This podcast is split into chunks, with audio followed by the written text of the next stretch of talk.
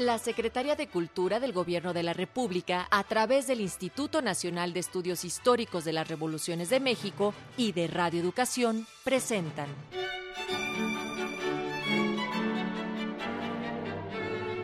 Los grandes discursos del Congreso Constituyente.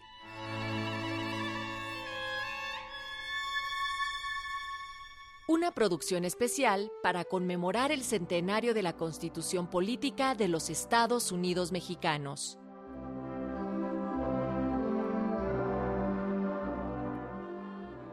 Nos encontramos con el mismo agrado de todos los programas para llevar a ustedes una emisión más referente a esta serie, los grandes discursos del Congreso Constituyente.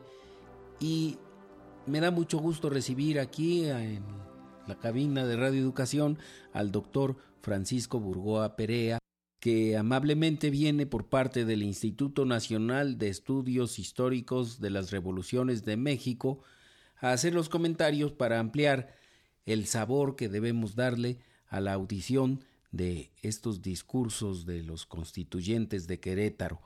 Doctor, qué gusto recibirlo. Al contrario, yo estoy muy contento por tener el honor de estar nuevamente en Radio Educación y estar aquí contigo en los micrófonos. Doctor, el tema de hoy de suyo es interesante, el tema la pena de muerte. La pronunciación del discurso la hizo el diputado Rafael L. de los Ríos. Vamos a comentar un poquito acerca de eso, si fuera tan amable. Sí, por supuesto. El constituyente de los ríos fue por el Distrito Federal y él era tenía una ideología de ser un liberal puro, un jacobino. Y, sus, los argumentos que él da hace 100 años, pues son argumentos que siguen estando vigentes 100 años después, porque él fue uno de los constituyentes que sube a tribuna para defender la abolición de la pena de muerte.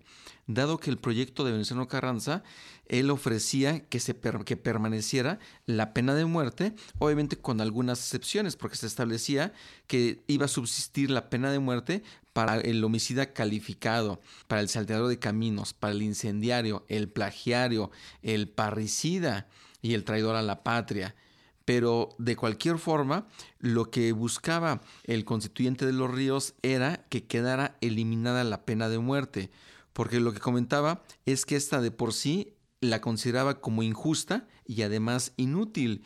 Y uno de los puntos a favor que él comentaba era, ¿qué pasa si al momento de que se lleva a cabo un proceso penal resulta que la persona al final, que se dicta ya su, su sentencia de pena privativa de la libertad, pues resulta que era inocente porque se descubrió ahí en una prueba que hizo que obtuviera su libertad. Ahí no vale el usted dispense. Bueno, valía nada más en, en los hechos. Sí. Pero el usted dispense, que eso de hecho sí lo comenta aquí el, constituyente de los ríos, esto, por supuesto, en el caso de que se convirtiera una injusticia al momento de que se estuviera aplicando la pena de muerte, porque no habría ya ninguna forma para reparar el, daño causado. Inclusive él comentaba que esta pena de muerte era digna del dictador Porfirio Díaz y de Victoriano Huerta, pero no así de los revolucionarios que habían luchado precisamente contra este régimen dictatorial. Entonces, esta defensa que él hace, pues es de por sí, pues interesante, insisto, porque son argumentos que al paso de los años seguían perdurando sobre considerar que la pena de muerte, lejos de poder intimidar a aquella persona que comete un delito, al contrario, al momento de que se dictara una pena de muerte, así lo dice de los ríos, dice, puede verlo él como un momento de admiración. Véanme, que yo fui quien cometí uno de estos delitos que merecieron la pena de muerte, pero hoy pues yo estoy aquí en el cadalso, listos, con mucho orgullo, para que me sea privada de la libertad por parte del Estado mexicano. Me recuerda mucho la letra del corrido El preso número 9, ¿no? Porque dice, los maté, sí señor, y si vuelvo a nacer, yo los vuelvo a matar. No, sí, por supuesto. Bueno, aunque es un corrido popular, sin embargo, eso revela lo que usted nos está diciendo. Claro, inclusive también lo que él comenta es que de estar aplicando la pena de muerte contra un, por ejemplo, un homicida, estaríamos cayendo en el fondo con la famosa ley del talión, el ojo por ojo y el diente, por, diente. Entonces, esto de ninguna forma pues, debe ser admisible. Inclusive él hace una pregunta que ya escucharemos ahorita en su intervención, en donde dice que no es absurdo pensar que se pueda ordenar una muerte pública para prohibir a los ciudadanos el asesinato. Entonces era una situación pues bastante ahí eh, pues compleja el hecho de cómo aplicar la pena de muerte públicamente para alguien que mató y con eso pretender que ya se va a disuadir los, los homicidios, los asesinatos. Entonces digo, esto es parte, digamos, de esta defensa que hace este constituyente de los ríos, pero que indudablemente pues hace pensar que él sí tenía esa sensibilidad humana, esa sensibilidad por la justicia y también conocedor de que el sistema penal pues no era un sistema perfecto o no lo es, que es digamos uno de los puntos medulares. Exactamente. Doctor, vamos a escuchar este discurso del diputado Rafael L. de los Ríos.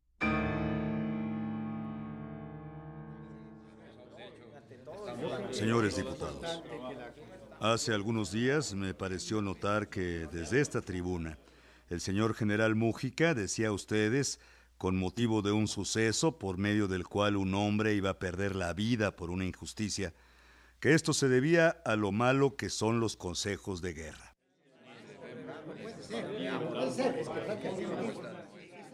No, señores. Ese hecho solo demuestra lo malo que es la aplicación de la pena de muerte. Imposible, imposible. En la conciencia de todos los hombres avanzados, en el criterio de todos los hombres liberales y rectos, está ya escrita la abolición de la pena de muerte, por inútil y por injusta. Yo sé bien que, por ser esta una institución de siglos, es muy difícil arrancarla de la costumbre, como fue muy difícil lograr la abolición de la esclavitud, de los tormentos y de las marcas infamantes, pues hasta en su agonía esas instituciones tuvieron defensores para subsistir. Yo, que no niego al organismo social el perfecto derecho que tiene de defender sus intereses, usando de todos, absolutamente de todos los medios que para ello le sea necesario, no comprendo que la pena de muerte sea precisa. Al igual la razón y la conciencia la rechazan, y deseo vivamente que sea suprimida.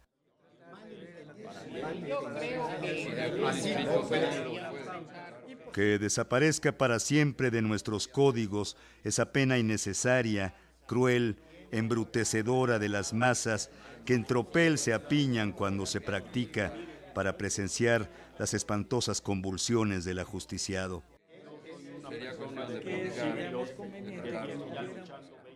De esa pena creadora de los verdugos, indigna de estos tiempos a que asistimos, de este tiempo de grandes adelantos en que vienen a tierra todos los prejuicios del pasado, pero que necesitan para completar su escudo que la pena de muerte se borre de sus códigos. Y bien, señores diputados, este principio que fue objetado por la legislatura de 1857, hoy, 60 años después, en un Congreso que quiere hacer obra que pase a la historia, debe ser abolido, pues de lo contrario, en lugar de progresar, retrocederíamos. El artículo 25 de la Constitución de 1857 reconoció la pena de muerte no como un principio nuevamente establecido, sino como un principio perfectamente definido y perfectamente establecido. Determinó para su aplicación una condición, la de que se estableciera el régimen penitenciario, y aún exigió que esa condición se llevara a cabo a la mayor brevedad posible. Pero, ¿sabéis, señores diputados, qué nos proponen con ese dictamen? Nada menos que la reforma hecha por don Porfirio Díaz a ese artículo 23 de la Constitución. Pero no, algo más. Se nos propone una adición exótica, cicalíptica. En nuestros tiempos, señores, nadie se atreve a sostener la pena de muerte como benéfica ni aun como justa.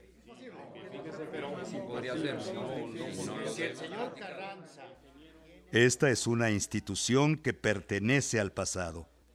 Él es el último resquicio de la Inquisición. Es algo así como una momia que hoy se pretende desenterrar aquí. No, no, no, no, eso no puede ser. ¿eh? No, eso sí, desde luego, porque La pena de muerte fue digna de Porfirio Díaz y de Victoriano Huerta, y a ellos pertenece. A ellos, señores, que desplegaron la crueldad y el sarcasmo en el suplicio, que arrojaron la afrenta atroz, la burla que echaron sobre el sepulcro del ajusticiado. Pero entonces se levantó una revolución contra esas infamias, y por eso nosotros debemos abolir la pena de muerte a favor de los vientos revolucionarios que han socavado las carcomidas bases de aquella sociedad que estaba ya de por sí amagada de terribles convulsiones, de profundas mudanzas, de imponentes cataclismos.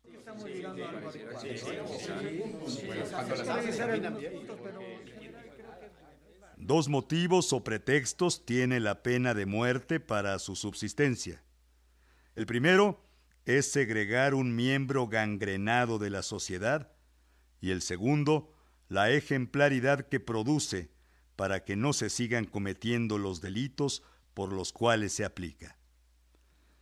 La sociedad tiene el perfecto derecho de defenderse, pero cuando ella se defiende es cuando ya no hay agresión, cuando el peligro ha pasado, cuando el hombre, el reo, maniatado, inerme, impotente, ya nada puede contra la sociedad.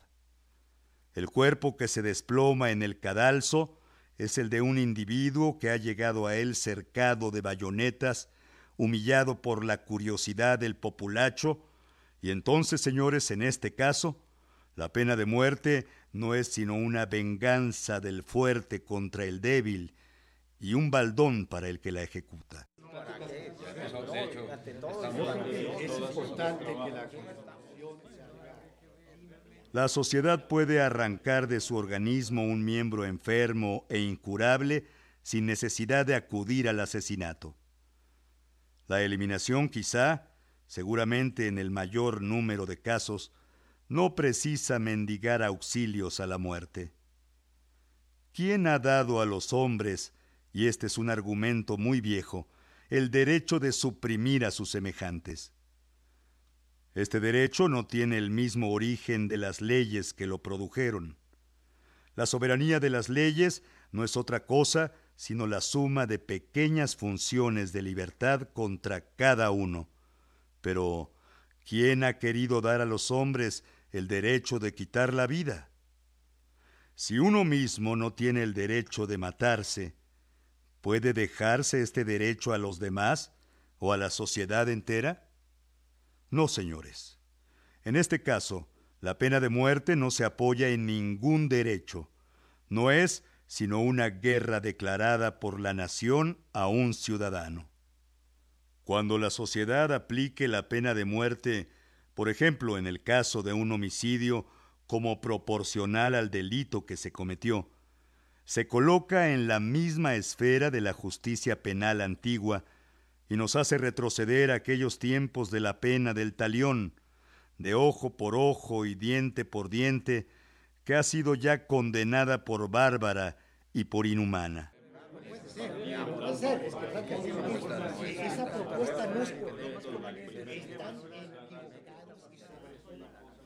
Un escritor francés, según creo, Alfonso Carl, decía, Si no queréis que se mate, Empezad vosotros, señores asesinos.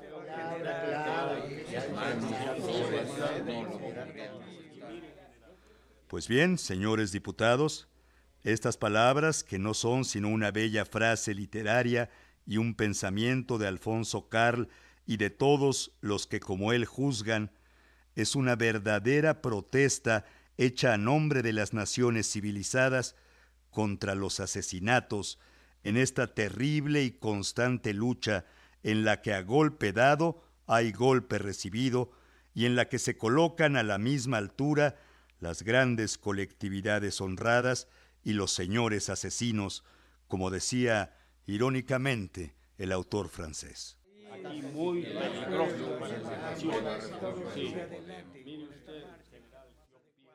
Pasemos ahora a la cuestión de ejemplaridad.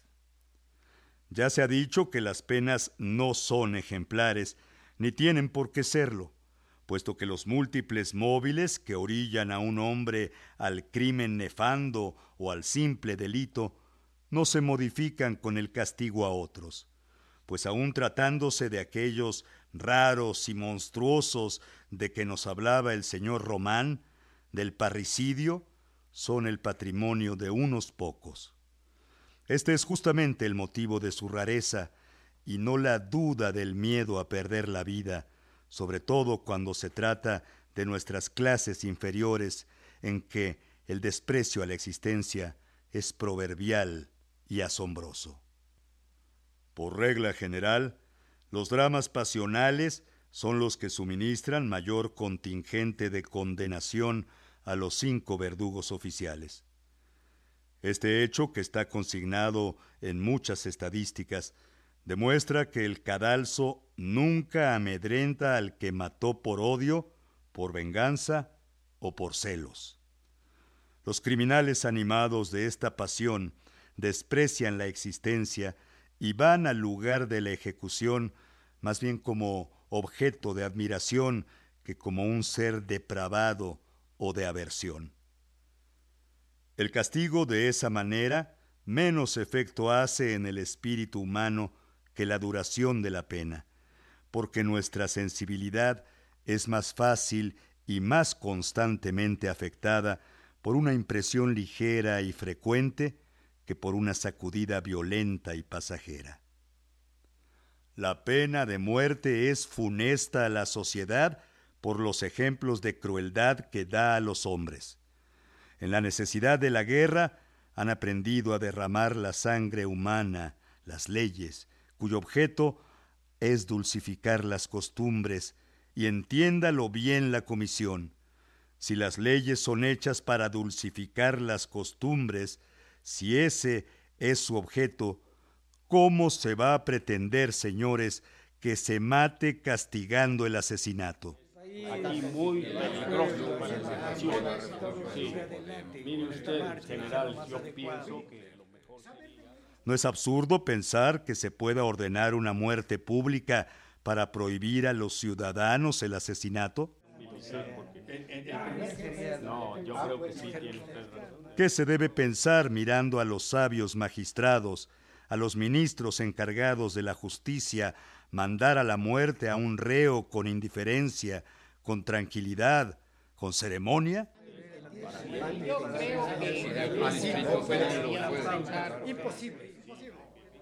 Por otra parte, se ha dicho muy bien que la verdadera víctima es la familia. El individuo a quien matan ya no puede prestar ningún servicio a la familia.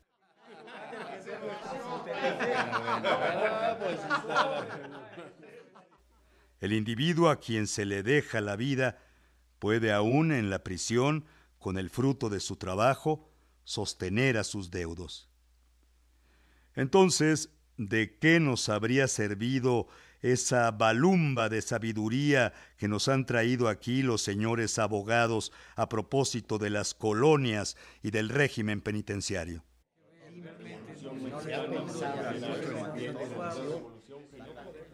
Por otra parte, y es el argumento eterno, la irreparabilidad de la pena.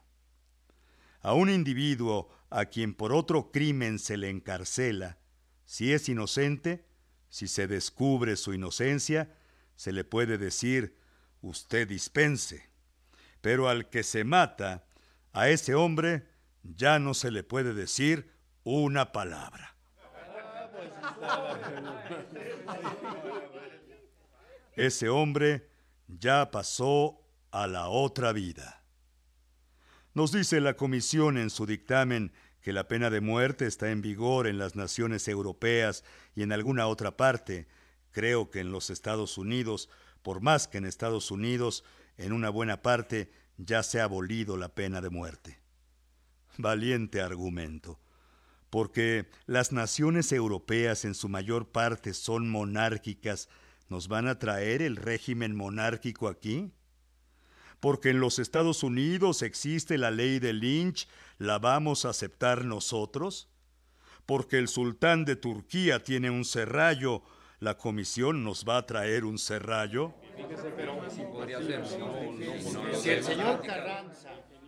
No, señores diputados. Es necesario borrar ese artículo que nos proponen. Hay que suprimir ese castigo terrible que arrebata para siempre un ser al mundo que no corrige ni repara, que arroja sangre sobre sangre y que lleva a la ley, escudo de la vida y del derecho de los ciudadanos, todas las negruras del sepulcro, todos los vapores de la sangre, todas las nieblas heladas de la muerte.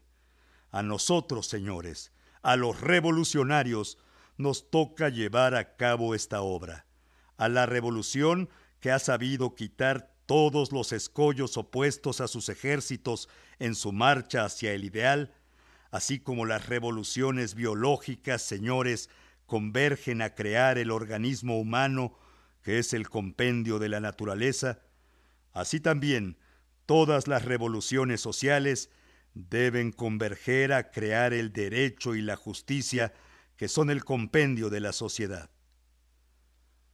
Era, señores, en la Convención francesa, un negro había llegado allí saliendo de su condición de paria. Se trataba de los derechos del hombre y exclamó, Señores, ustedes dicen que el hombre es libre, que la idea es libre, que el pensamiento es libre, pues yo digo a ustedes que todo esto es mentira. Yo no soy un hombre libre. Y bien, señores, en esa misma noche, la Convención francesa abolió la esclavitud y uno de sus miembros exclamó, Señores, no discutamos eso porque nos deshonramos. Yo también, señores, apelo al sentimiento de todos ustedes y digo como el convencional francés, no discutamos esto, señores, porque nos deshonramos.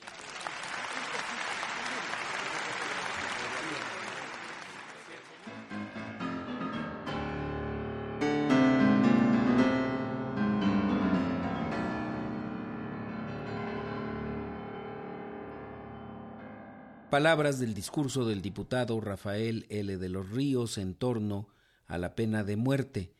Doctor, ¿la pena de muerte sigue vigente o ya no?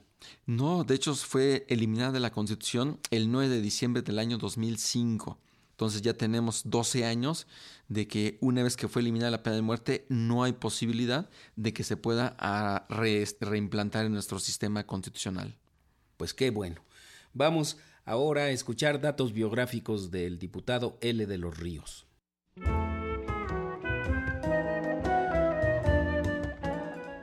Rafael de los Ríos. Nació en 1890 en la Ciudad de México. Murió el 25 de junio de 1948 en la misma Ciudad de México. Todos sus estudios, desde los primarios hasta los profesionales de abogado, los realizó en la propia capital de la República. Fundador del Grupo Central del Partido Liberal Puro, miembro del Partido Nacional Antireeleccionista, secretario y después presidente del Partido Juvenil Liberal.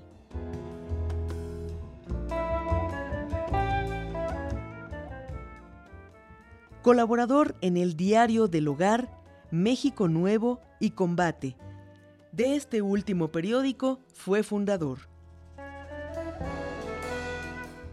En 1914, funcionario de la Secretaría de Fomento, director interno de Minas y Petróleo, secretario particular del Secretario de Fomento, 1916. Diputado al Congreso Constituyente 1916-1917 por el séptimo distrito electoral del Distrito Federal. Regidor del Ayuntamiento de la Ciudad de México. Jefe del Departamento de Correspondencia y Archivo de la Secretaría de Comunicaciones secretario general del Sindicato de Trabajadores de esa misma dependencia. Miembro de diversas sociedades científicas y académicas.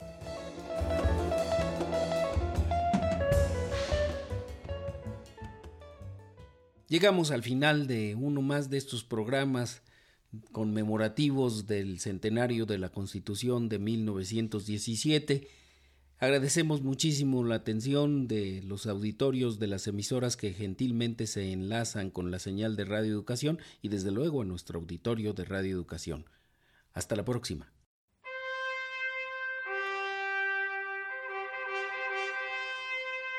La Secretaría de Cultura del Gobierno de la República, a través del Instituto Nacional de Estudios Históricos de las Revoluciones de México y de Radio Educación, presentaron los grandes discursos del Congreso Constituyente. Una producción especial para conmemorar el centenario de la Constitución Política de los Estados Unidos Mexicanos. En esta emisión contamos con los comentarios del doctor Francisco Burgoa Perea, control técnico de Antonio Fernández. La lectura del discurso estuvo a cargo de José Ángel Domínguez, haciendo sus prácticas profesionales Evelyn Ibáñez. Coordinación con el INERM, Heriberto Acuña. Asistente de producción, Estrella Coral. En la conducción y realización, Edmundo Cepeda.